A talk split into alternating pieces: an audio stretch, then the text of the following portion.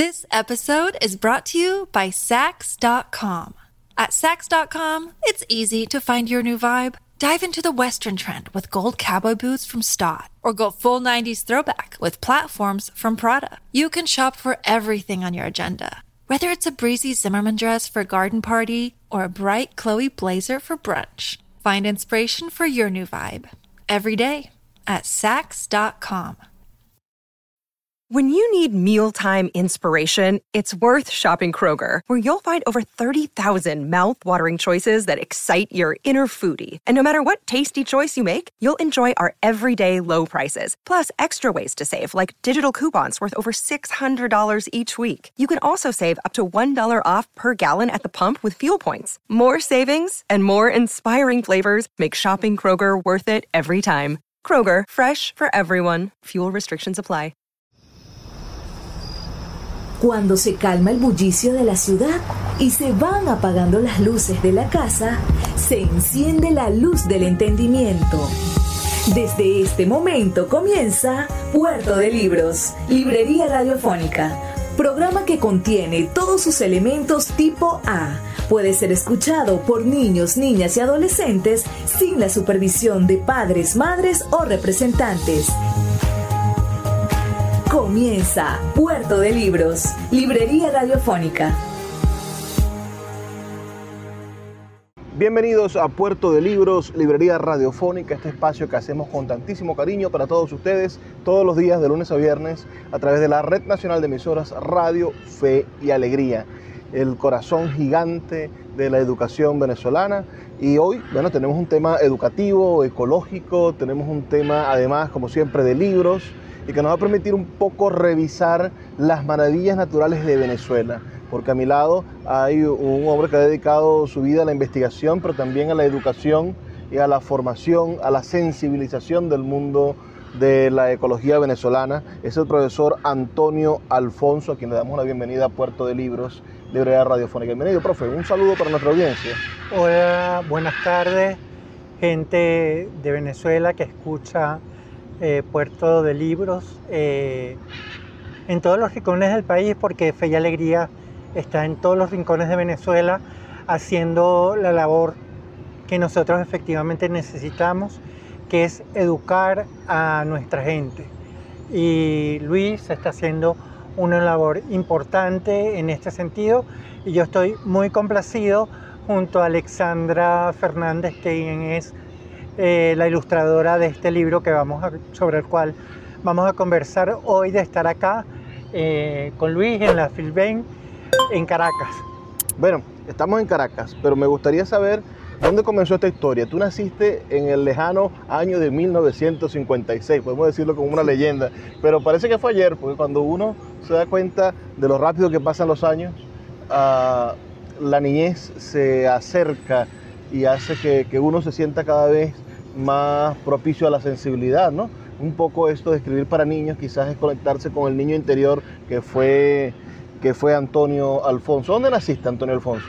Yo nací aquí en Caracas y nací en la clínica Racetti, donde mi papá era médico eh, y vivíamos en Artigas. En aquel, en aquel año vivíamos en Artigas con mis abuelos. Eh, ¿cuántos hermanos tienes? ¿Es una familia, uh, una gran manada? No, somos cuatro, eh, pero ya en estos días una familia de cuatro es una familia grande. Pero mis primos hermanos son diez, o sea que... ¿Y andaban somos- juntos? Éramos los diez y los cuatro y decimos que somos 14, porque íbamos de vacaciones a Chirimena y allí nos las pasábamos por, por, por, los, por los riscos, por las playas. Solo 14 muchachos realengos, bueno, los, los seis mayores no, pero sí, sí los ocho pequeños. Y puedo decir que, que éramos una manada, sí. Mira, Antonio, eh, quizá allí comenzó ese espíritu de biólogo, ese amor por la naturaleza. Sí, Ah, sin do- duda. do- sin- ¿Cuál es tu primer recuerdo donde te conectas con el mundo natural, con este mundo al que le has dedicado tu vida? Wow. Eh, precisarlo en concreto no puedo, pero yo muy, muy pequeñito fui a la playa y tengo fotos, hay fotos y yo recuerdo siempre una cercanía muy grande con el agua, con el agua en todas sus manifestaciones, pero sobre todo el agua líquida. Y, viví cerca de la playa pequeño, creo que, y Chirimena.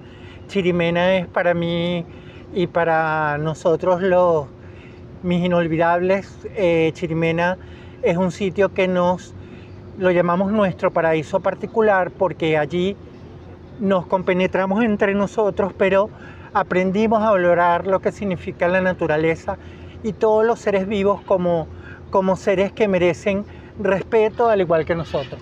ayúdame a entender y quizá a la mayoría del país, ¿no? Nos escuchan de Apure, de, Táchira, de Mérida, de Barquisimeto, en Maracayo por supuesto, pero también en, en, en Machique y en Paraguaypoa. ¿Dónde queda Chirimena y cuál es tú que eres un experto en esto, ¿cómo podrías describir ese ecosistema? ¿Qué es lo, particular de ese ecosistema que lo llamas paraíso? Ok, em, Chirimena es un pueblo del estado Miranda, eh, está muy cerquita de Higuerote, que es mucho más conocido. Eh, eh, Chirimena tiene tres playas, una que es oceánica con un oleaje muy fuerte, que es la playa del pueblo, otra que es lo que llamamos el puerto, que es una ensenada pequeña, donde habían unos peñeritos anclados y la gran aventura era llegar hasta esos peñeros nadando, porque éramos niños de 7 años, entonces eso, eso era. Y la otra playa es otra playa también oceánica, pero que está sembrada toda de palmeras y al final de esa playa hay una cueva. Eh, el ecosistema que mm, es un ecosistema marino, pero luego apenas comienzas a subir, a subir es un espinar y un monte premontano espinoso. Eh, pero el hecho de andar por allí libremente y compartir y disfrutar del sol, del viento, de la libertad, yo creo que eso influyó en lo que ha sido la vocación de mi vida, que no solo es el ambiente, sino la educación. Qué, qué, maravillosa descripción y provoca, bueno, ir a conocer, además, esa, esa, esa cueva, ¿no? Es esta Venezuela tan rara ecológicamente, de repente una playa termina en una, en una formación cavernosa y, cuánta y, cómo cambiaría cómo cambian los animales o cómo cambia todo lo que sucede dentro de una cueva a lo que sucede en una playa, ¿no? Totalmente, es una cueva pequeña, sin embargo, una playa más allá, en Punta de Caimán, hay una formación un poco más grande que es socavada por el impacto de la ola y que daba mucho miedo. Como te digo, éramos niños pequeños, pero mi papá nos, nos llevó junto a mi mamá y pudimos conocer eso y meternos en la cueva y disfrutar. Y con respecto a la fauna, eh, recuerdo muy, muy vividamente los alcatraces, las picúas, las picúas son peces, y las fragatas. Las fragatas se les llama tijeretas, pero son unas aves que se quedan flotando en el aire y parece que, que disfrutaran de, de esa ingravidez, ¿no? de poder estar elevadas. Eh, esas son esas aves que vemos a lo lejos entonces en el mar y que parecen que planean infinitamente. Esas mismas. Esas se llaman en Venezuela tijeretas y en el habla hispana eh, fragatas. Ahora, vayamos unos años más adelante. ¿Cómo te encuentras con el estudio de la biología como profesional? Es decir, no, no es normal que... No, no quiero decir que sea normal, sino que tú termines el bachillerato y consigues a los que quieren ser abogados, a los que quieren ser, bueno, Ah, yo quiero ser ingeniero, yo quiero... las carreras normales, ¿cómo, ¿cómo tú llegas a la conclusión de que te vas a dedicar al mundo de la educación, de que te vas a dedicar al mundo de la biología, de que tu norte es eh, ir, en, ir, ir contracorriente y, y, sembrar en Venezuela lo que has hecho con este libro y con todos tus estudios científicos, bueno, un poquito de conciencia en lo que en lo que somos no solamente como ciudades, sino lo que somos como ambiente, como un ecosistema humano que es Venezuela. Sí, bueno, yo te voy a decir que desde que entré en primer año, al entrar en primer año y ver la primera biología, ya yo supe que esa era la vía. ¿Ok? Eh, me enamoré de la biología eh, y me metí en la carrera en la Universidad Central de Venezuela. Biología Allí- pura. Biología pura. Allí tuve excelentes profesores, excelentes compañeros, eh, que tenía unos botánicos que eran de mi edad, pero que eran unas maravillas porque tenían una vista. Eso se va desarrollando, pero ellos eran sorprendentes. Eh, O sea, la ya- capacidad de reconocer árboles en el medio de... de- de- de- hongos. Uno de ellos, Mario Guariglia, era micólogo y él era de mi misma edad. eh, había empezado como yo y él iba y, y ve- tú no veías nada y él veía los hongos. Eso era increíble. Eh, sin embargo, yo estudié la carrera y cuando llegué a la tesis, ya había hecho todos mis estudios, me di cuenta que si bien amo los estudios de biología, amo la naturaleza, el trabajo del biólogo es muy individual, es un trabajo de, bueno, el científico... del científico típico. Es muy cerrado realmente. Yo hice mi tesis en el Herbario Nacional de Venezuela, el- en, en el Instituto Botánico, y em, eh, decidí que al terminar la carrera iba a buscar otra área y allí apareció la educación, una vocación temprana aceptada tardíamente. Bueno, vamos a hacer una pequeña pausa de dos minutos para escuchar los mensajes de Radio Fe y Alegría. Y a la vuelta vamos a hablar acerca de este libro. Tenemos en la mano un libro maravilloso, se llama Ruperto y la Garza Mora. Es del texto, el poema, que, que- porque realmente es un poema que se va narrando a lo largo de, todo, de todas las páginas del libro. Pero el poema es de Antonio Alfonso y las ilustraciones que son maravillosas, el diseño de estos personajes que son entrañables, sobre todo Ruperto, que es tan, tan debe ser peligroso agarrar a un, a un búho porque son aves carnívoras, ¿no? Pero, pero provoca a este Ruperto a abrazarlo, ¿no? Deberíamos hacer un muñequito, el merchandise de este libro. Vamos a hacer entonces una pequeña pausa para escuchar los mensajes de Radio Fe y Alegría y a la vuelta seguimos hablando con Antonio Alfonso y después con la ilustradora, una bella mujer dedicada al mundo de los libros que trabaja en la biblioteca de los Palos Grandes, que se dedica a promover la lectura entre los niños, que es Alexandra Fernández. Ya volvemos. Escuchas Puerto de Libros con el poeta Luis Peroso Cervantes.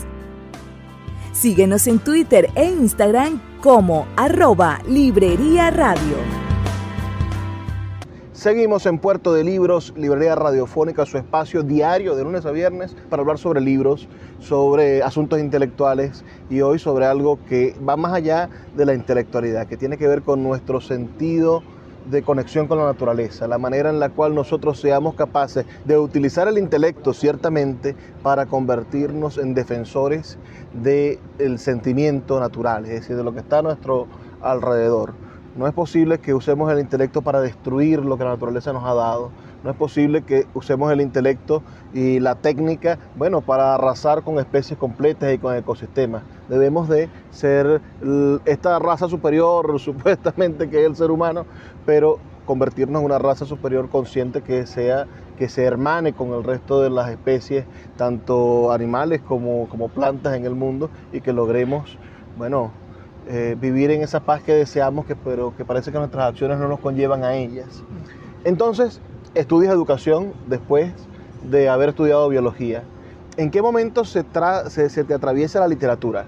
Se te atraviesa esto de escribir, se te pone, claro, evidentemente en la materia científica te tocó hacer ensayos científicos, ¿no? Pero es muy diferente escribir para enseñar, escribir para enamorar de la naturaleza que escribir para un, ter- para un, para un congreso o para una revista científica. ¿Dónde, dónde hubo el clip de, de- de acercarte a la literatura, a la poesía y de acercar, por supuesto, eso, si entrabas tú, entraba tu pasión, que es la biología, a- de acercar la biología a los niños?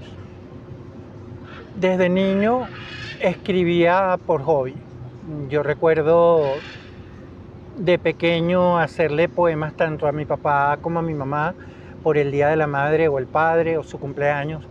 Luego, cuando tenía 14 años, participé en un concurso de poemas a la Virgen del colegio, eh, una Virgen amada para mí, el Colegio San Ignacio, y mm, quedé entre los finalistas eh, tenía esa vena. En mi familia hay escritores y creo que, que de allí también me viene. Pero a partir del año 87, eh, no sé por qué razón, no hay, un, no hay una razón especial, comencé a escribir y bueno, estaba enamorado. Eh, luego viene mi hijo y escribo una cantidad de cuentos para él y para lo que era nuestra pareja, etc. Y eso tuvo que dejar, hay una anécdota cómica porque cuando yo trabajé en la Universidad Nacional Abierta, nosotros escribíamos, pero escribíamos materiales instruccionales, como tú dijiste, libros de ciencias o, o materiales de, asignaturas relacionadas. Sobre todo allí que hay que escribir tanto. La Universidad Nacional Abierta, para quienes no lo sepan, es una universidad a distancia, en la cual los estudiantes recibían, gracias al apoyo del Estado venezolano, que además era muy generoso en ese sentido, recibían en su casa libros completos que eran las clases, redactadas por los docentes, que después iban a evaluar. Es decir, había un trabajón de, de escritura. Sí.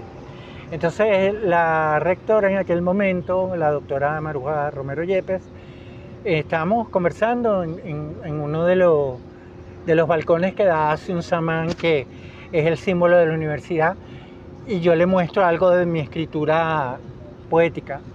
Y me dice, oye Antonio, ¿por qué, ¿por tú no te dedicas a escribir? Y le dije, profesor, si te paga por eso. yo lo hago. Pero le digo, mire, yo escribo todo el día y leo todo el día. Cuando yo llego a mi casa, no quiero leer ni comiquita. O sea, no quiero, no sé si comiquita los niños de ver lo entienden, pero eran los suplementos de, de cómics antiguos, pues. No quería leer nada ni escribir nada. Y cuando me jubilo, eh, sí retomé con furia, con pasión, con dedicación, otra vez en la escritura.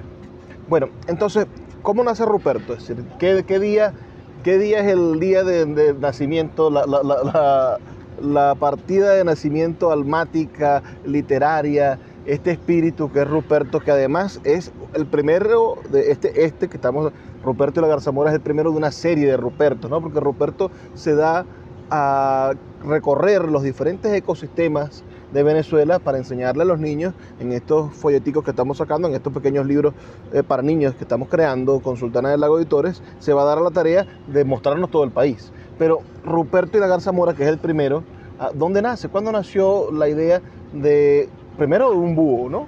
De convertir a un búho en, el narrador de la naturaleza venezolana. si me preguntas por qué, no sé por qué. Este, yo creo que fue en el año 87 cuando nace Ruperto. Ruperto, su primera aventura se llama Ruperto por la Sabana y esta es la que, la que sale a la luz. Este, eh, porque un búho, no sé... Son peligrosos los búhos, ¿verdad? Eh, no, lo que, lo que hay es que saberlos tratar. Ellos no te van a atacar, un búho no te va a atacar, pero no, no te va a atacar lo que sí es que ellos son carnívoros y van a comerse pequeños roedores o lagartijos, ese tipo de animales. Y eh, Ruperto, el nombre, a mí me gustan los nombres sonoros. Entonces Ruperto eh, me gustó como nombre y yo tengo el don que yo me pongo a escribir y sale rum de un solo, de un solo jalón. Este, sale la escritura y Así tenemos a Ruperto y el señor, el señor Chigüire, Ruperto y el Alcaraván. Y cuando me presento en vivo, eh, hacemos canciones que, que aludan al cuento. En este caso, Ruperto y la Garza Mora, al final cantamos la tonada del maestro Simón Díaz, eh, tonada de luna llena. Yo vi una Garza Mora, Bella canción. Sí. Entonces, y la, hablemos ahora del libro, es decir, evidentemente eh, Roberto es un búho. En Venezuela hay muchos búhos. En Venezuela hay muchas especies de búho. Eh, yo voy a dejar que, que, Alexandra narre la historia de la ilustración de Ruperto, pero luego de que, de que Ruperto tomó forma, yo lo busqué taxonómicamente y lo identifiqué y es una especie bubos, pero ahorita mi memoria es Aquí frágil. atrás nos dice bubo virginanus, virginanus, virginianus, perdón. Bubos virginianos. Eh, yo busqué las especies de búho de Venezuela y la más similar que, que el búho pues es, es Ruperto. Es Ruperto. Y la garzamora, ese, ese pajarito tan interesante, tan, ta- ¿es, particular de, Venezuela o podemos conseguir garzas moras en el resto del continente? Eh, si no me equivoco, la, gar- la garza mora es autóctona. Eh, además está en un ambiente particular eh, que es el, morich- el morichal. El morichal tiene al moriche, que es una palma. ya voy a hablar de la garza mora, eh, que es eh, sagrada para muchas de nuestras etnias indígenas, porque les provee de todo. Entonces el morichal es un ecosistema que lamentablemente está en riesgo de extinción, es uno de los humedales, es un humedal interno y las garzas, nosotros estamos a ver, eh, acostumbrados a ver normalmente las garzas blancas. A lo mejor hemos visto corocoras, que son garzas rojas, pero la garza morena es diferente porque tiene un plumaje más oscuro, más pardo, y por eso se le dice garza morena o garza mora. Entonces- y es propia de, de ese ambiente. De- déjame entender el morichal. Los morichales están en peligro de extinción. Sí. ¿Por qué? Por el uso, de, por la represión de los ríos, por la sequía, por el cambio climático, por, por la intervención urbana. ¿Por qué estamos perdiendo los morichales que son, como él lo acaba de decir, humedales internos? Es decir, están lejos de- del mar, son espacios húmedos que tiene Venezuela y que posiblemente si no estuviesen o si no los cuidamos, tendríamos zonas desérticas dentro, de- dentro del país, no seríamos este hermoso país en su mayoría verde. Sí, el, el morichal está en peligro de extinción por actividades humanas. Eh, cerca se quita la vegetación y eso hace que haya menos, menos precipitación. También por el cambio climático que han aumentado las temperaturas. Eh, y también eh, por otras actividades, actividades de extracción que hacen que el agua permee y se vaya y el morichal se vaya progresivamente extinguiendo. Y, y es difícil restaurar un morichal, imagino, porque No. la- las palmas Eh, tardan mucho en crecer. No, eh, tenemos, bueno, lo que pasa es que no hay iniciativas eh, públicas ni privadas para la restauración de los morichales y por eso es la, mi interés en, en conocer a la flora y la fauna venezolana, porque si hay gente que se enamora de la flora y la fauna, va a haber gente interesada en rescate de estos ecosistemas. Por ejemplo, en, aquí cerca, en Higuerote, están resca- rescatando un manglar, un manglar. Y eh, lo que se está haciendo con el manglar se puede hacer también con el morichal. Bueno, Antonio, vamos a hacer una pausa para escuchar los mensajes de Radio Fe y Alegría. A la vuelta nos sentamos o hablamos ah, con, con Alexandra Fernández, quien es la ilustradora de este libro, y vamos a contarnos un poco, averiguar un poco en su vida de cómo llega a ilustrar libros, cómo se dedica, cómo termina siendo, bueno, el alma de una biblioteca, ¿no? Sí, porque la sonrisa que recibe un niño en una biblioteca es el alma de la biblioteca. El Así niño va a querer volver porque se consigue a alguien que lo, que lo trata con cariño y amor. Estamos en el laguito, que es el círculo militar de Caracas. Qué cosa tan horrible que los militares tengan círculos. pero, pero bueno, el lugar es hermoso y, me gustaría que Antonio, en, quizás tras cámaras, nos diga un poco cómo es este ecosistema que crearon para, para el entretenimiento de, de los militares, que también se entretienen. Una pequeña pausa, dos minutos para escuchar los mensajes de Radio Fe y Alegría y ya volvemos con más de Puerto de Libros, Librería Radiofónica. El poeta Luis Peroso Cervantes le acompaña en Puerto de Libros, Librería Radiofónica, por Radio Fe y Alegría, con todas las voces. This episode is brought to you by Sax.com. At Sax.com, it's easy to find your new vibe. Dive into the Western trend with gold cowboy boots from Stott, or go full 90s throwback with platforms from Prada. You can shop for everything on your agenda. Whether it's a breezy Zimmerman dress for a garden party or a bright Chloe blazer for brunch, find inspiration for your new vibe every day at Sax.com.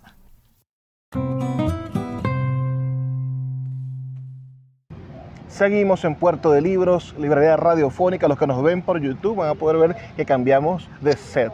Tenemos ahora un set maravilloso que es este, esta laguna artificial. Podría ser artificial, nos dirá Antonio ahorita. Yo creo que es, artificial. Es laguna artificial. Ajá, es, pero que, que, de algún modo tiene ya un ecosistema. Son unos peces gigantescos, unas tortugas que viven felices y engordan felices porque nadie se las va a comer y no tienen que estar sufriendo demasiado los peligros de la vida, de la vida salvaje. Y por supuesto hay diferentes tipos de aves que han venido a parar aquí como en un oasis, ¿no? Porque si viéramos, si vemos esto desde el satélite de Google, ah, es un punto verde en medio de una ciudad que, que, que, ha, que se ha comido a los cerros, que se ha comido los ecosistemas y que ha pintado de ranchos verdaderamente lo que en algún momento quizás fue un paisaje bastante, bastante verde. Pero hablando claro, de pintar... Era toda una hacienda. Caracas era toda una hacienda. Hablando de pintar, a mi lado está María Alex, Alexandra Fernández. No sé por qué le decimos a todas las Alexandras queremos poner el María adelante. Pero Alexandra, ¿cuál es tu segundo nombre, Alexandra? Alexandra de las Nieves. Alexandra de las Nieves, para no equivocarme, es la ilustradora de este bello libro del cual estamos hablando hoy, de Ruperto y la Garza Mora. Alexandra es artista plástico, pero Alexandra también es funcionaria pública, trabaja en la biblioteca de, de, Los Palos Grandes, que es una biblioteca sí. hermosísima. Uh, ya me vas a corregir, dame, dame, dame, letra. Yo estoy en el área de la ludoteca, la ludoteca que es dedicada a niños y adolescentes, en, dentro de la biblioteca de Los Palos Grandes, de la Fundación de Cultura de Chacao, de la Alcaldía de Chacao. Ya me vas a explicar lo que es una ludoteca, pero quiero que nos remontemos a tu nacimiento, que vayamos cuando eras una niña, okay. cuando todo esto comenzó. Ella nació, no voy a decir el año, pero nació el mismo año en el que inauguraron el puente sobre el lago. Así que a googlear si quieren saber en qué año nació. Alexandra, háblanos de esa, de esa niña, de esa familia, si habían libros, si habían colores, si había pintura, es decir, ¿dónde nació esa vena artística que hoy, bueno, nos alegra el alma con este hermoso Ruperto, este personaje que aunque es un búho y es carnívoro, no nos va a agredir, nos ha dicho Alfo Antonio Alfonso, pero tampoco hay que meterle la mano, es, decir, es un animalito que hay que respetarlo en su ecosistema. Pero este sí provoca, eh, eh, es un búho amigable, ¿no? Es un búho claro. cariñoso, es decir, se, se, se ve un búho curioso. Entonces, has diseñado este personaje, pero esto tuvo un génesis. ¿Cuándo fue? ¿En qué momento empezaste a pintar, a dibujar en las paredes? ¿Qué fue lo que pasó que te convertiste en artista plástico? Ok, yo desde niña siempre he dibujado, he pintado. En la casa de mi papá teníamos un tremendo cuarto que era toda una biblioteca. O sea, dentro de la casa había una biblioteca con cualquier cantidad de, de editoriales, de, ¿cómo te digo yo? Teníamos la Salvae, los premios Nobel, libros de poesía, libros de dibujo, de arte, todo. Mi abuela materna pintaba, pintaba al óleo muy bonito. Tengo un tío paterno también que fue decano en la Universidad Austral de Chile. Así que yo siempre, desde niña, siempre estuve dibujando y pintando. Este personaje tan bonito, este buito, cuando el profesor Antonio me dice para ilustrarle el cuento de Ruperto de la Garza Mora, después de leerlo y leerlo con mi hija y mi nieto, dijimos, bueno, este es un libro muy especial para niños pequeños. Le pedí a mi nieto que me hiciera el búho. Entonces él en ese momento tenía 10 años, me diseñó al buito, por eso es un buito así como tan cariñoso, tan bonito, además que con tanto cariño él me lo diseñó para mí. Y luego yo saqué la versión y todos los demás animales son compañeros de este búho. Antes de que lleguemos al libro que tiene una historia, no, vamos a seguir escalando en tu vida, porque yo, a, a mí me gusta que tengamos conciencia y que sea siempre la, la historia de cada uno, que demuestre que es en la familia donde sucede la magia de crear lectores y de crear hombres y mujeres sensibles.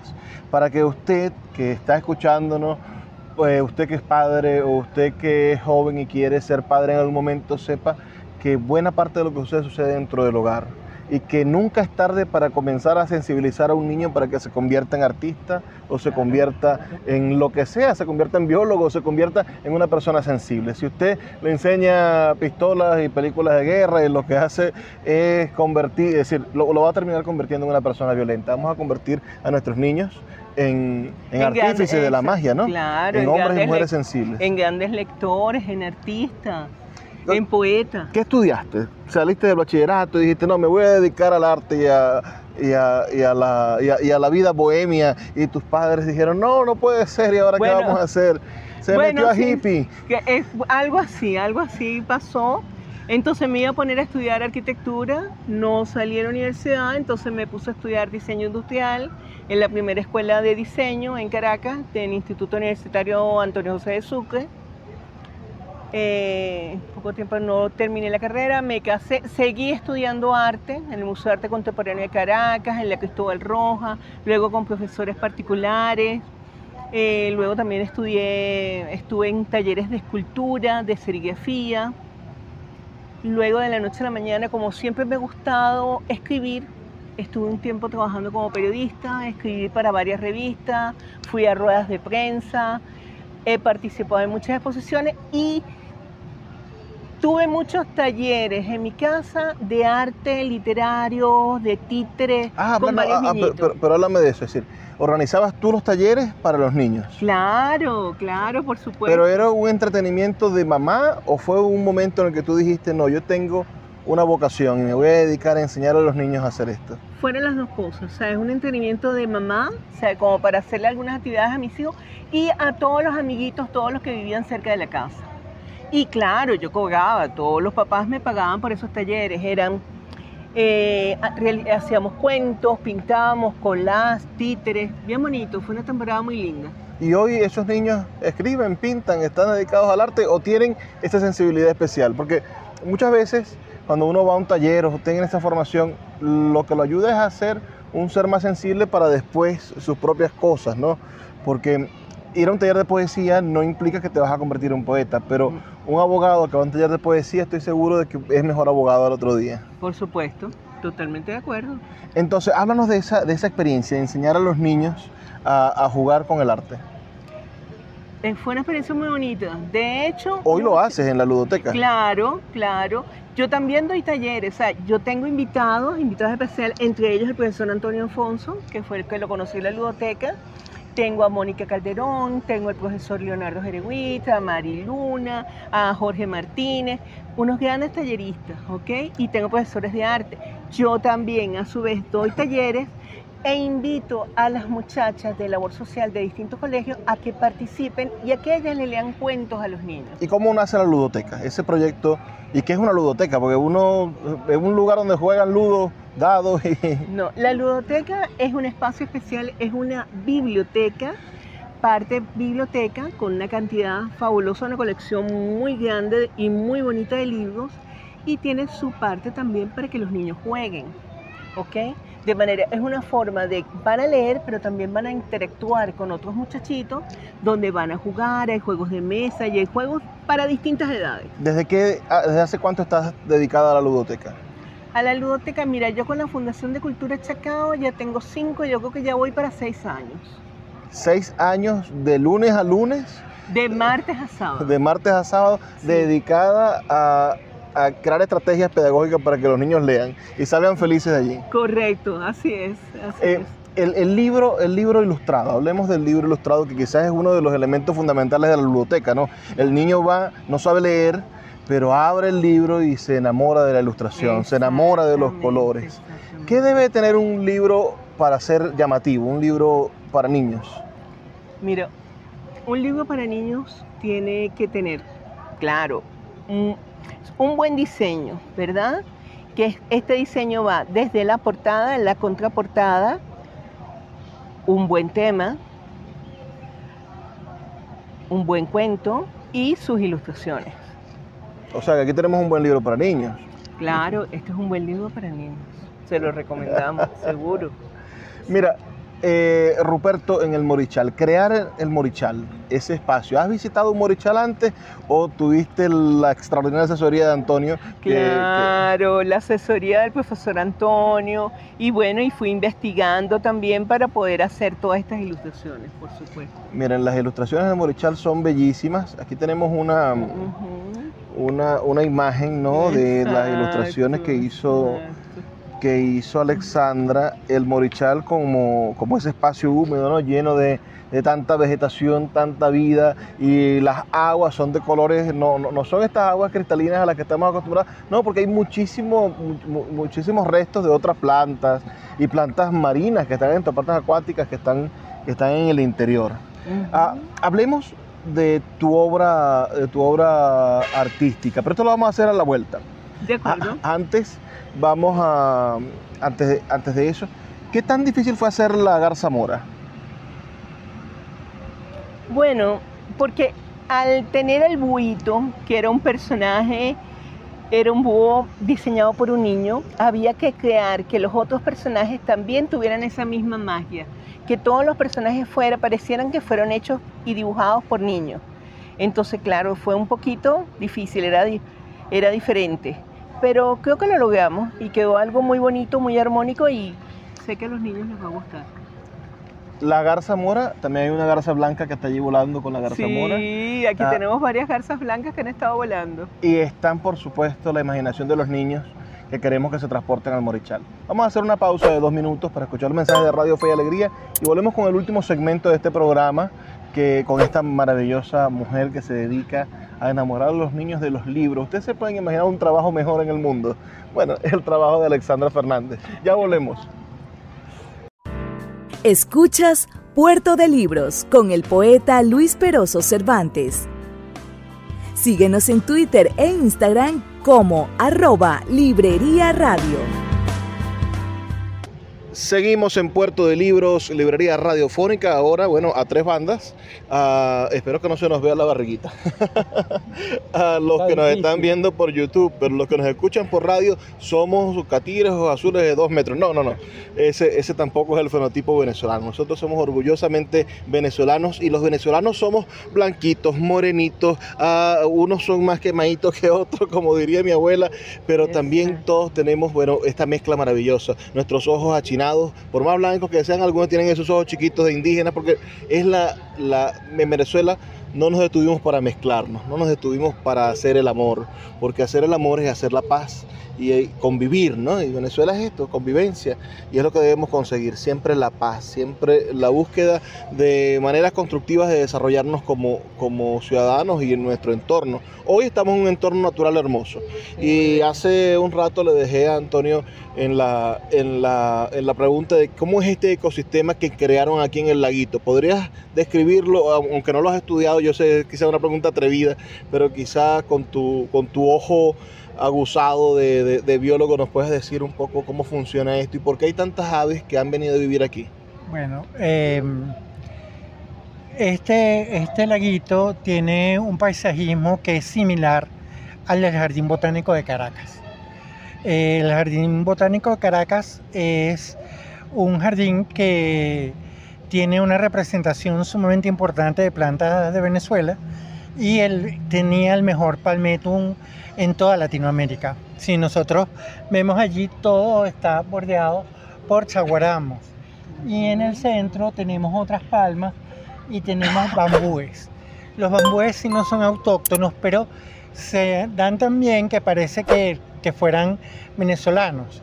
Y lo otro es eh, el cuerpo de agua, que es un, un atractivo eh, no solamente paisajístico, sino que eh, mejora el microclima, o sea, hace que esto sea más fresco, hace que nos sintamos en, en confort y que si tienen peces atrae a las aves, porque las aves pueden venir o a dormir o a, también a comer. Hay algunos sitios en que las aves solamente van eh, a dormir porque no hay alimento pero si en este lugar eh, proveen alimento para ellas, que es el deber ser, ellas también pueden alimentarse. Bueno, Alexandra, quedamos pendientes hace un rato de que nos contaras bien la historia de cómo el profesor se acercó y te pidió, te hizo esa propuesta de que ilustraras o fue al revés. ¿Quién se le declaró a quién? Porque esto, eh, esto, lamentándolo mucho, ustedes tienen un hijo en común que es este libro. Así que casi es como, como si fuese una historia de amor, pero es una historia libresca, es de amor por los libros. ¿Cómo fue que ustedes se consiguieron y que hoy tenemos este libro en la mano donde están juntos para siempre.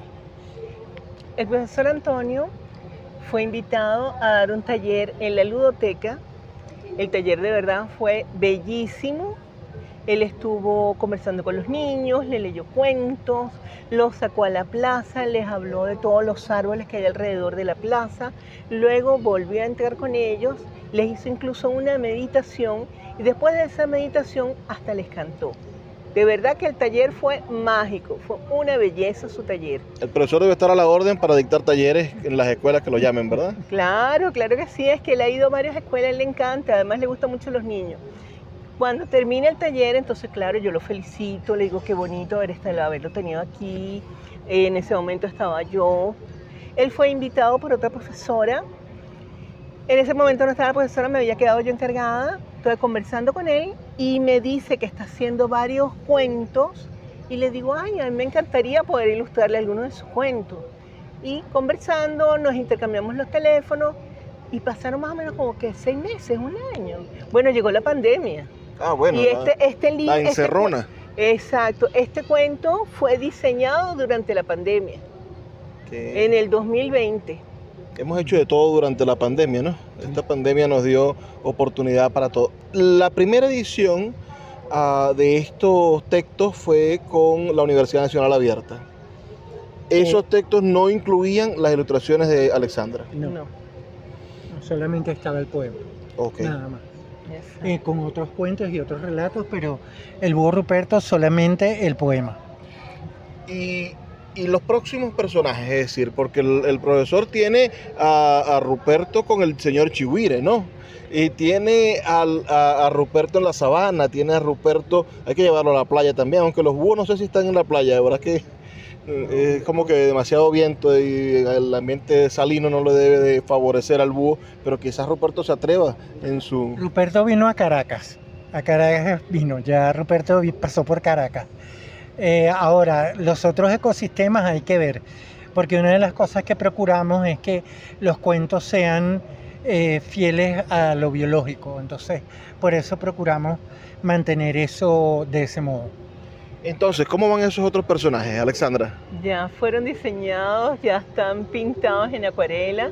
Tenemos a Ruperto y al venado Matacán, tenemos a Ruperto y al señor Chihuire y tenemos a Ruperto y el Alcaraván.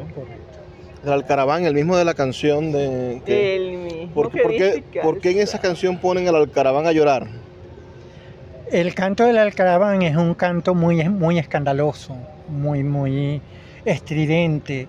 Mm. Y lo que dicen es que cuando un alcaraván pasa y, y, chilla o canta, alguna mujer está embarazada. Y por esa razón es la canción del maestro Simón. Qué, estupendo. Mira, en, este contexto, ¿cómo, ¿cómo hacer para que nuestros niños lean? Ustedes que han dedicado su vida, tú desde la ludoteca, el profesor, desde, desde la educación y desde la investigación biológica, ¿cómo hacer para que nuestros niños se acerquen a los libros? Que nuestros niños además se acerquen y se sensibilicen por la, por la radial naturaleza gracias a los libros. ¿Ustedes podrían darnos alguna estrategia? Muchas veces en la ludoteca no solamente invitamos a los niños a leer y les facilitamos algunos libros, algunos textos que tenemos a la mano. Mira, está, les fascina los cuentos de Christiana Andersen, eh, Rosaura en bicicleta, Niña Bonita, por nombrarte algunos. Y a su vez invitamos también a los padres a leer con los niños. Invitamos a las mamás, a los papás, a las abuelitas, a los abuelitos, para que se integre toda la familia alrededor de la lectura. Se cree algún tipo de, nexo filial, ¿no? Y cuando el niño vaya al libro, recuerda a su abuela o recuerde el momento de calidad que le dio su papá. Claro, así es. Sí, eh, yo tengo una anécdota, eh, yo tengo una anécdota que es una amiga que ella le leía todas las noches a su nieta, a su primera nieta, y la niña la llamaba abuela, vamos, vamos a leer. Y cuando nació el hermanito de, de Fabiana, este, ella era quien agarraba los libros, una niña de 4 o 5 años, para leerle a su hermanito. Entonces sí, es algo del hogar, es algo que debemos propiciar en el hogar, en la escuela. Eh, ahorita las redes sociales nos tienen absorbidos, pero volvamos a los libros, volvamos a la naturaleza. Ellos están allí para darnos una mejor vida. Si alguien quisiese en este, en este país, Antonio, ser como tú, ser biólogo, dedicarse a la naturaleza, dedicarse a descubrir las cosas de la naturaleza, ¿cómo podría ser? Porque este programa lo puede escuchar muchísima gente. Yo sé que hay un muchacho de 15 años que siente la misma pasión que tú sentías por naturaleza y que le gusta la materia de biología, pero que dice, ¿y de qué voy a vivir? ¿De verdad vale la pena? O mejor, mejor me voy para Colombia, no sé, estas cosas que se le pasan a los muchachos por la cabeza que ya ni siquiera quieren estudiar. Dale un mensaje a, a ese joven que ama la naturaleza, que se absorbe en, contemplaciones al ver eh, la montaña o ver un morichal o ver un lago o ver un cuerpo de agua y decirle que vale la pena? Sin duda vale la pena. Sin duda vale la pena y la, esa contemplación, ese reencontrarnos con la naturaleza te va a dar satisfacciones que no va a dar la parte económica. Y eso siempre se consigue. Eh, hay que trabajar, hay que trabajar, pero esto de darle el valor a la naturaleza que realmente tiene, eh, paga con creces lo que puede ser un trabajo o un sueldo. Uh, Alexandra, y el que quiere pintar, el que quiere dedicarse como tú a promover la lectura, quizá una muchacha, no hay que objetivizarlo con el, con el género, ¿no? Porque hombres y mujeres pueden dedicarse a trabajar con niños. Pero pienso yo en una muchacha que tiene 15 años y dice, a mí me encantaría trabajar en la ludoteca. ¿Cómo hago yo para hacer eso? Bueno, tenemos, son varias muchachas y muchachos de distintos colegios que hacen su labor social en la ludoteca. Los que quieren tener un taller de acuarela, tengo muchachas tanto de 13, 14, 15 años que yo les estoy dando un taller de acuarela. O sea que hay muchísimas oportunidades de poder dedicarnos al arte y seguir el ejemplo de ustedes. Yo sé que eh, aunque, aunque el profesor tenga el cabello blanco, es joven y, y Alexandra también, si nosotros todos somos jóvenes, pero hemos dedicado buena parte de nuestra existencia al mundo del arte y es un ejemplo a seguir, que es lo importante. Enseñar con el ejemplo, no solamente con, las palabras, ¿no? Porque el papá le dice al hijo no mientas, pero va y le dice mentiras al otro, entonces como... ¿Cuál, ¿Cuál es la verdadera enseñanza que tenemos? Nos toca despedirnos ya. Ha sido una noche estupenda en Radio Fe y Alegría. Les recuerdo que estamos aquí de lunes a viernes ah, para todos ustedes en todas las emisoras del país de la Red Nacional de Radio Fe y Alegría. Unas palabras para despedirse, Antonio, y una palabra para despedirte, Alexandra. Un millón de gracias por esta invitación. Y gracias a Antonio por este libro y a Luis Peroso. Eh, se me olvida que tú tienes el micrófono. Eh, yo de verdad agradezco esta oportunidad. Eh, esto es lo que necesita nuestro país. Yo estoy feliz de haber coincidido con Alexandra y la vida también y Dios nos, nos trajo a Luis y hoy estamos aquí promoviendo nuestro libro para que, como dije antes, nos acerquemos a la lectura y a la naturaleza que nos va a dar una mejor calidad de vida sin duda. Bueno, y a todos los que nos escucharon, por favor, sean felices, lean poesía.